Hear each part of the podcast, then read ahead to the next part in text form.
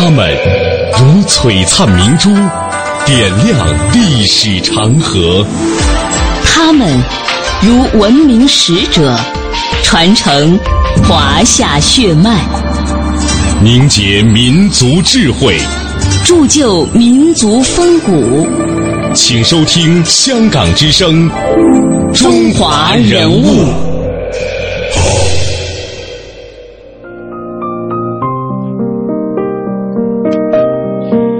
品读中华人物，启迪智慧人生。听众朋友，大家好，我是谢哲，我是文艳，欢迎各位锁定中央人民广播电台香港之声数码广播三十二台的《中华人物》。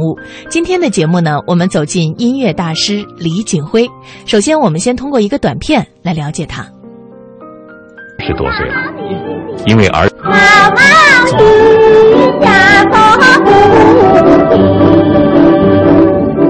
这是上个世纪二三十年代从上海流行开来的歌曲，它不是中国传统的文人雅乐，也不同于民间的离曲小调。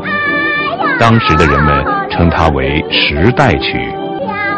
吴健老人已经八十多岁了，因为儿时喜欢唱流行歌曲，他离休后用心搜集整理了上个世纪三四十年代的流行歌曲，编成了这本《解语花》。我吧，小的时候就是一个流行歌曲的歌迷，喜欢唱。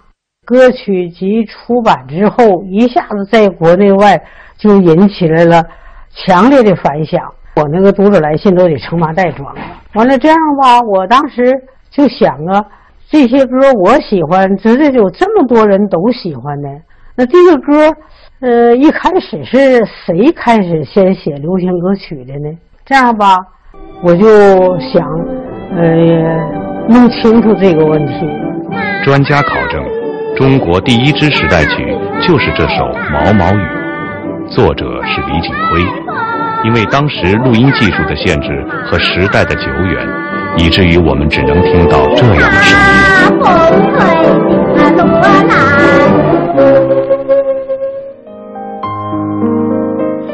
李景辉出生在湖南湘潭的一个书香门第，他从小诵读四书五经，打下了坚实的儒学基础。童年时期，李景辉就醉心于乡间的民俗小调，他学过古琴，练过吹拉弹打的乐器，也哼过昆曲、湘剧，唱过花鼓戏，还用心地记录过民间艺人的唱词和乐谱。说起他的求学经历，要提到岳麓书院。这是一座传承千年的学府，在晚清风云激荡、西学东渐的年代，这座千年书院被改为新式学堂。李景辉曾在这里的湖南高等师范学校接受新式教育，后来他到了北京从事国语推广工作。据说他的业余时间都花在听戏上，戏院的京昆雅韵。天桥的民间说唱都使他着迷。一九二一年，李锦辉到了上海，但不曾料到的是，他人生的跌宕和悲欢从此与这座城市相连。在上海，他完成了《麻雀与小孩》等十一部儿童歌舞剧，开创了现代儿童歌舞音乐。他还创办了《小朋友》，开创了儿童文学的一个时代。同样是在上海，李锦辉对流行音乐的探索为他带来了事业的辉煌，但也带来了无尽的责难。二十世纪初的上海是远东最具影响的国际大都市，从欧洲的交响乐到美国的爵士乐，从好莱坞的电影到巴黎的歌舞，都在这里集聚交融。但是来来往往的歌舞团上演的都是欧美的时尚，在这个五方杂处的大都市里，弥漫着殖民地的气息，没有真正属于中国人、属于上海市民自己的音乐。上海音乐学院音乐系博士王勇和研究李锦辉的专家吴健这样说。在中国那么多年的历史上，老百姓们很难能够真正感受到是为了自己的生活环境所创作的歌曲。他们更多的看到的是古典的戏剧，他们可以看到民歌，但是真正为了城市的市民而去创作的歌曲是很少的。而李锦辉关注到了很多人类的一些本性，或者说一些普通市民他们生活当中的那种情感度，他直接描述人类非常内心深处的爱情的这些歌曲，正好在这个欣赏点上满足了市民阶层的需求。他这个东西出来以后吧，让这个人呐，好像是精神上、思想上得到了解放。就是你可以通过唱歌来表达自己的真实情感。一九二七年，从上海开始，全国许多城市的收音机里都会传出毛毛雨的轻快曲调，平易而流畅的旋律，朴素而通俗的歌词，流露着真情实感。这样的创作对李景辉来说是常事，但在那样的年代，这种歌曲却是人们的一种需要，和他的儿童歌舞音乐一样，都是前所未有的。毛毛雨的演唱者是黎明辉，她是李景辉的女儿。李景辉创作的时代曲最初都是由她演唱的，在那个年代，女子登台演出还属禁忌。而李景父女冲破了这种禁忌。黎明辉身穿短衣短裙，留着短发，打着赤脚，在舞台上载歌载舞，在遗老遗少的眼里，自然是伤风败俗。李锦辉的流行歌曲因为有了爱情的描写，更被人攻击为淫乐。他太前卫了，他走得太远了。他的这种爱情方式已经超越了那些所谓比较守旧人的底线。他们认为李锦辉的东西是不雅的。他自己凭良心，我写东西绝对是纯洁的。即使我写爱情歌曲，我他说我也是纯洁的爱情。五四新文化运动中，李景辉清新的儿童歌舞剧曾传到中国最边远的山村。他是北大音乐研究会的成员。受到蔡元培的培养和启发，他主张中西合璧、雅俗同堂。虽然他并没有经历过西洋音乐的训练，甚至不识五线谱，但他就着简谱，一手弹曲子，一手弹节拍，用这样的方式谱出了无数动听的歌曲。李景辉早期的这个流行歌曲啊，间接了大量的这个民歌的元素以及戏曲的元素，比如他第一首歌。就被咱们誉为中国第一首流行歌曲的《毛毛雨》，比较典型带有中国民间风格的。一九二九年，家庭爱情歌曲二十五首以册页的形式问世，这是李景辉创作的时代曲第一次集中出版。这些以亲情和爱情为主题的歌曲的出版，不仅把李锦辉推到了中国流行音乐的最前沿。更是奠定了今后中国流行歌曲最广的主题。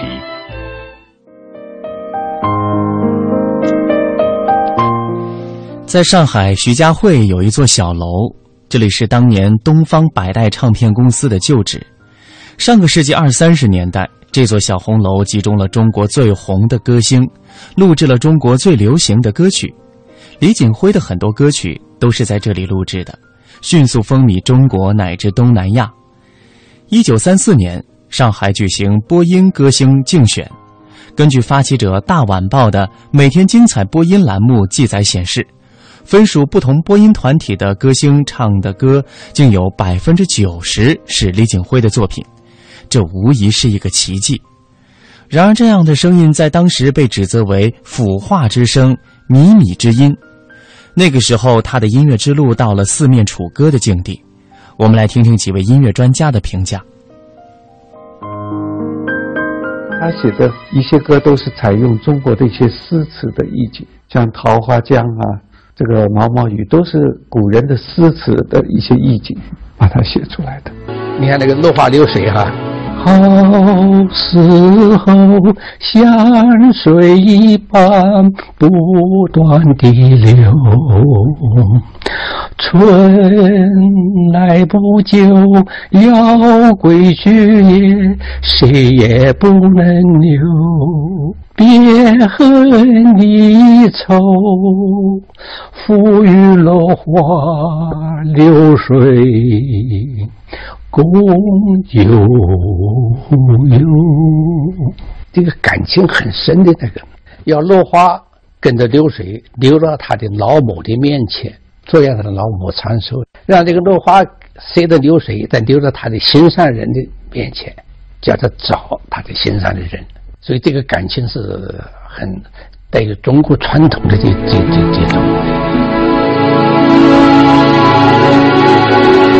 他的这些歌所以那么流行啊，他那唱起来特别流畅，小的人唱起来就好像这个心情都特别愉快似的。说什么？你桃花江是美人窝，桃花千万朵，比手上美人多。我听得人家说，说什么呀？桃花江是没人窝。在上个世纪三十年代，桃花江风靡中国，畅响东南亚。那时，只要有华人的地方，就有桃花江。我们这有个表弟，在马来亚当医生，他回来的时候，我问过他一个事情，听说这个桃花江啊，在马来亚是比较流行的。他说是的，他说呢，马来亚的华侨一响应祖国的时候，就唱桃花江，就唱这个歌，就唱桃花江。他们呢，把这个桃花江上这个美人窝呢，就理解成为了整个中华民族呀这个英雄啊美人之都。他从这个角度去理解，所以他说，呃，他们当时啊，马来亚的华侨政界呢，在抗日战争里面一响应祖国的时候呢，就唱这个歌。从一九二七年到一九三六年，李锦辉从事时代曲的创作不过十年时间。然而，他开创了中国流行音乐崛起的新时代。直到今天，他的音乐为后来的人们一再传唱。但是，这些今天的人们眼里的经典，在当时却被称为靡靡之音。有人指责他是旁门左道，不是正宗；有人把他和梅兰芳一起定为中国艺术界的恶化分子。当时的国民政府也给他的音乐扣上了腐败、离俗的罪名，要查禁他的音乐。我称他为四面楚歌，到处都反对他。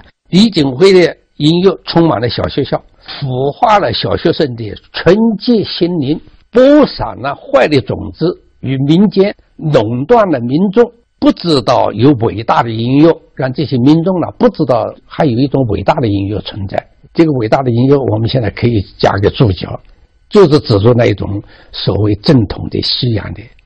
这时，朋友劝他暂停创作时代曲，劝他不如到欧洲去研究音乐，将来再回国散播艺术的种子。对此，李锦辉说：“我岂是一个反对西洋音乐的人？可是国人中百分之九十九还在爱听而且爱唱十八摸和打牙牌这一类的歌曲。毛毛雨总比打牙牌进步点吧？朋友们，只管研究你们的贝多芬和莫扎特，可不要替我担心了。我始终在尽我的力量引导大家向你们这方向走来。”李景辉他是一个非常执着的人，他始终就是想着我要把美的好的东西告诉大家。我们可以发现，在他早期的流行音乐当中，你完全能够找到儿童歌舞剧的影子。它的旋律是有民族性的，它的很多编配是借鉴了西洋手法的。在他希望传递给大家那种情感当中，它是唯美的。或许在题材上有些差异，在儿童歌舞剧的时候，他或许更加注重音乐的教育作用；但是在流行歌曲的时候，他关注到了很多人类的一些本性。从一九二九年开始，李锦辉率领民乐歌舞团到全国巡演，在北平。他们登上清华大学的舞台，在东北，张学良的夫人于凤至亲自邀请歌舞团进行赈灾义演。明月歌舞团的演出好评如潮，甚至日本戏剧界人士也专门乘飞机到中国来观摩，并邀请歌舞团到日本演出。因为日本侵华野心日渐凸显，李锦辉拒绝了这次邀请。李锦辉创办的明月歌舞团莲华歌舞班。是那个年代中国最有影响的现代歌舞团体，从这里走出来的人构成那个年代中国璀璨的银色星空。他们在中国的文艺舞台上留下了青春朝气、健康活泼的艺术形象，这是千百年来中国舞台上都少见的新气象。他们刚到歌舞团时，大都只有十四五岁，有的年龄更小。李锦辉为他们请来专业的老师教唱歌表演，没有演出、没有收入的日子里，就靠李锦辉自己的稿费维持。写歌的时候，他把自己关在小房间里，废寝忘食，奋笔疾书。后人回忆，每次写完，他都会长吁一声，如释重负。他是爱好歌舞。自己爱好音乐，自己一积累一些钱，他就要去搞了，很难解释这个。这又不赚钱，还贴钱，自己有点钱就办，办完了待会儿用完了没钱了，欠账欠欠了好团又舍不得让团体散，他总觉得培养人才是他最开心的事情。半个世纪之后，曾主演《余光曲》《风云儿女》等影片的王仁美回忆李景辉说：“他的作风正派，为人宽厚，把我们当作自己的子女那样爱护关心。李先生培育我们成才，又允许我们离开明月社，从歌舞转向银幕，或者寻找更好的前途。有人建议他了，这些人你不订合同你也吃亏的，你培养出来的人要工作几年以后再走。他说我不是做买卖的，我不是商业生意人，愿意走就走，有困难愿意回来，他照样欢迎你回来。这就是一种人格，这就是一种为人。音乐家王仁义也是从民乐歌舞团走出来的，他和李景辉有着终身的友情。王仁先生当时在我们面前称呼李景辉，不是称李先生，也不是称景辉，而是称老夫子。他也明确的提到，李景辉先生是一个好人，他所有考虑的都是他的音乐部分，他从来没有像旧社会的那种歌舞班或者像戏班的老板那样的压榨过他所有的团员。人物穿越时空，人生启迪智慧，人文润泽心灵，人性彰显力量。香港之声，中华人物，为你细数那些被历史记住的名字。欢迎大家继续收听《中华人物》。今天呢，我们为大家介绍的是音乐大师李锦辉。一九三一年，音乐家聂耳考进了李锦辉主持的音乐歌舞班。或许我们可以这样想：如果没有当年李锦辉的慧眼，也许中国的音乐史上就少了一位大师；如果没有李锦辉当年对聂耳的言传身教，也许今天的国歌就不是这样。但这些并不重要，重要的是他在那个时代普及了音乐。来听听李锦辉的夫人梁慧芳回忆聂耳与梁锦辉的师生情。聂耳来考试，李锦辉主考的。进来不久，就就叫王仁义教聂耳小提琴。聂耳嘛，经常也到他家来，每有时候在他家吃了晚饭，一直聊天聊到十一二点钟。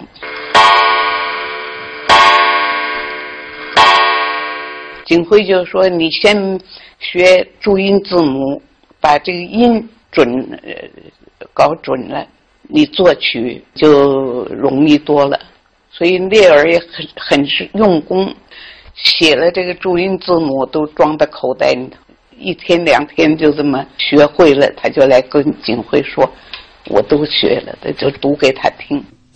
一九三六年，李景辉离开了上海，走上了平民教育的道路。他的教育之路走得平坦精彩吗？我们来听大师节目的讲述。全面抗战开始后，他也曾拿起笔写下了动人的战歌，但此后三十年，他再也没有写过一首时代曲。虽然还有追随者传承着黎派歌舞的神韵，但是李景辉的身影已渐行渐远。在李景辉之前，中国的音乐歌舞从来不曾和人民大众发生过那么密切的关系。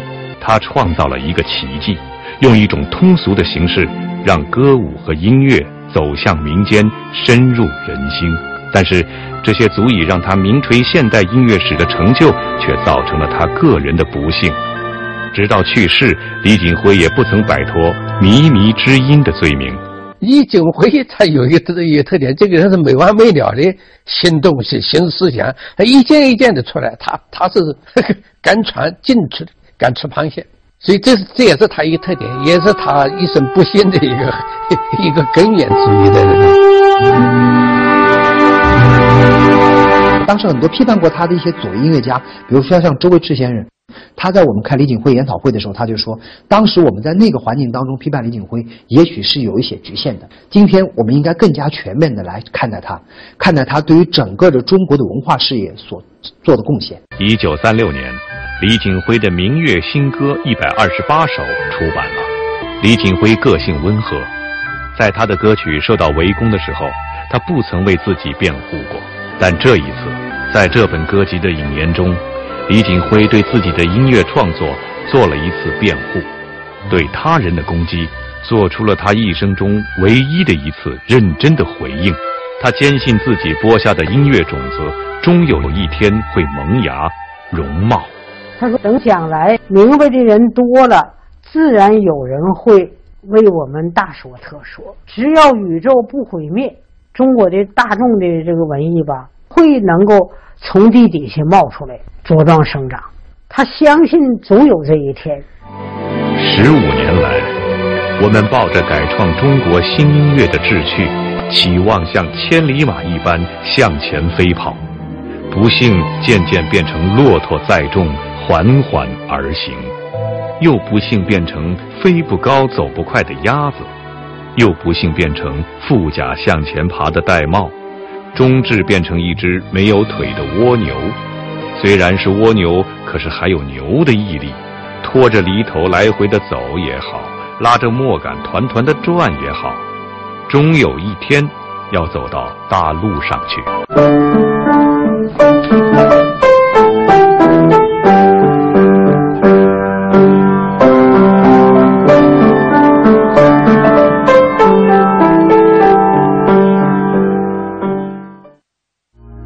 人物。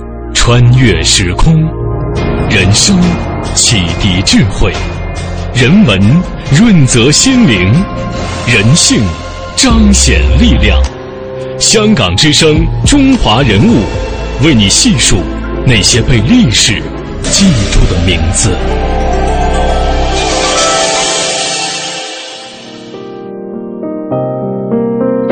一九二四年的三月二日，上海实验剧社借作福州路的一家川菜馆举行春宴，席上李锦辉致辞。他说：“该社对于戏剧的发展准备分成四种，第一种是欣赏剧，注意文学方面，专被文学界中人欣赏；二是通俗剧，专供社会上一般人观看；三是工人剧，较普通剧更为浅显，专供工人观看；第四是儿童剧，包括儿童文学以及儿童教育。”宴会后演出歌剧《麻雀与小孩儿》。在半个世纪前的中国，他的名字如雷贯耳。当时上海几家外商经营的大唱片公司都能以约到李锦辉的作品为骄傲，每个公司的大堂上都高悬李锦辉的巨幅画像。在近现代中国的文化界，他是为多种成就集于一身的奇人。当然了，他最重要的成就，首先还是音乐。李锦辉所做的远不止如此。一九二七年，李锦辉创办了中国第一所训练歌舞人才的学校——中华歌舞专科学校。他凭着丰富的民间音乐素养和汉语音韵学的功底，继承发展民族乐舞的传统，秉承中西合璧、雅俗共赏、改进俗乐、创造平民音乐的主旨，以新颖、实用、快速为舞蹈教学的准则。聘请当时颇负声望与造诣的中外教师授课，教育方法与课程内容相当规范。此外，为配合舞蹈教学，学校还开设时事、外语、绘画、戏剧常识、乐理、声乐、器乐等课程，采用启发式教育，因材施教，发挥学生的专长。这种教学法使学员在短短三个月便可以上台演出。学校也因此为中国新舞蹈艺术培养了一批出色的演员。歌舞社成立后不久，也创造出了惊人的业绩。在一位南洋商人三千块大洋的资助下，一九二八年五月，他们闯出国门，远赴南洋演出。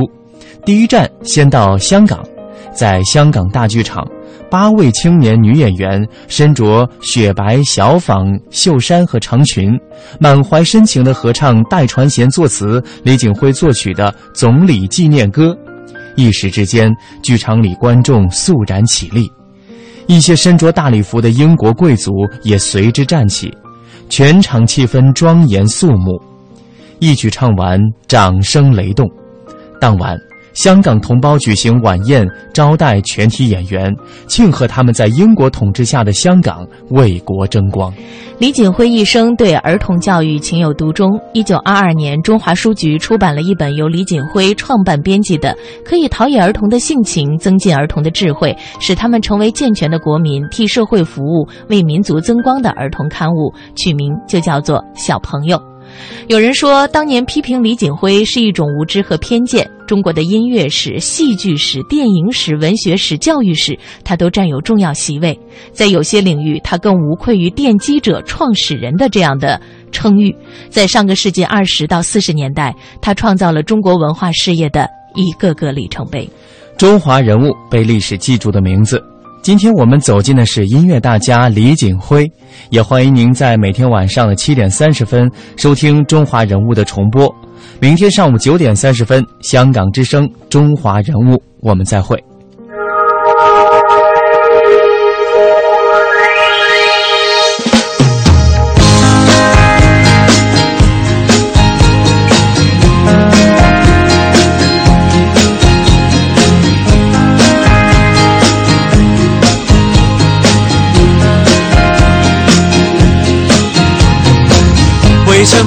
只能对感情认输，像被人咬下猪的白布队伍？当别人一脚得到胜利的欢呼，我正要面临红牌，默默的退出。是不是我信仰的绅士风度，像老外看不懂的中国功夫？其实我柔情要比长城还坚固。只等那梦想里的哦，嘿，总有人给我帮助，会崇拜我的态度。在他的眼里，我是威风凛凛大名人物。走路时他会配合我的脚步，想事情他会瞄准我的角度，冷漠的待遇变成细总算脱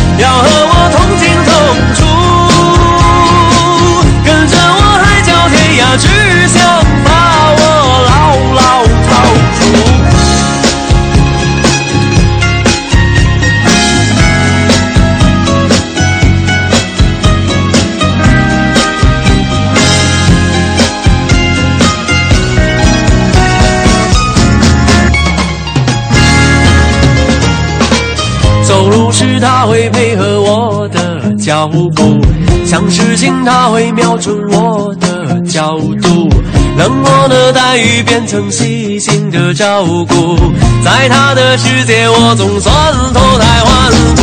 嘿，总有人给我满足，会崇拜我的态度。在他的眼里，我是威风凛凛大名。北京时间十点整。